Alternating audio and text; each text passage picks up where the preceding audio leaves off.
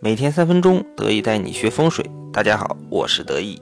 前几天得意跟几个朋友去吃火锅，因为抢着付账，我的钱包就被这几个家伙丢到火锅里了。为了祭奠一下我的钱包，所以今天就特意录制了这堂钱包的风水。首先呢，钱包也是有运气的。从风水的角度来讲，一个钱包的大约使用寿命是三年，运气基本上就用光了。换句话说，一个钱包只能用两到三年。没有损坏的话，也要换个新的，这样才能增加财运，有助于主人的财源广进。如果钱包破损，就是大忌，代表着破财与漏财。再好的钱包，要是破损了的话，也是需要换新的的，否则留不住钱。前几年日本有本畅销书叫《有钱人为何用长钱包》。作者根据对五百名优秀企业家的调查，他发现原来业绩优秀的老板呢，都爱使用长钱包。其实，在风水上呢，长钱包也是聚财的象征，既方便钱币不折叠摆放在内，爱护保持钱的整齐，也代表了你对财神爷的尊敬和爱护。另外，打开钱包一定要干净，钱包里不能乱放物品，不能把什么发票啊、名片等杂物堆在一起。可以放一些招财的东西，像貔貅啊、财神卡呀，还有得意定制的钱道家三 D 钱都是非常合适的。有需要的朋友呢，可以联系得意请购。钱包招财，当然还有很重要的钱母。所谓钱母呢，顾名思义就是钱的母亲，有招财和吸财的作用。我们可以把每年春节收到的第一个红包里面的钱取出来，单独的放在钱包的一个夹层内，当做钱母。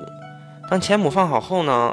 可以把钱包里的其他钱呢，早上在人气旺的时候到银行去换成新的钱，比如说八千八、九九八、一六八等这些吉利数字都可以。然后在招财的时间未时把钱包放进去，未时就是下午的一点到三点之间。那么为什么要未时放钱母呢？因为未时与未时同音，也就代表了未时钱母给钱包。而颜色呢也是重中之重，钱包的颜色要符合命理。